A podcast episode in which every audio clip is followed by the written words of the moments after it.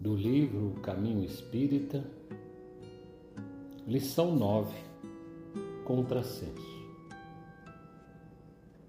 Quando a gota se viu semelhante a uma gema valiosa, na folhagem da primavera insultou o rio em que se formara. Sai da frente, monstro do chão. Quando um tronco se agigantou diante do firmamento, blasfemou contra a própria raiz. Não me sujes os pés.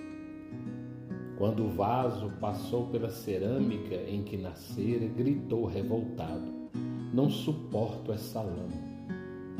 Quando o ouro se ajustou ao palácio, indagou da terra que o produzira: Que fazes aí, barro escuro? Quando a seda brilhou na pompa da festa, disse à largata que lhe dera a existência: Não te conheço, larva mesquinha. Quando a pérola fugiu soberana, exigiu da ostra em que se criara: Não te abeires de mim. Quando o arco-íris se reconheceu admirado pelo pintor, acusou o sol de que se fizera: Não me roubes a luz.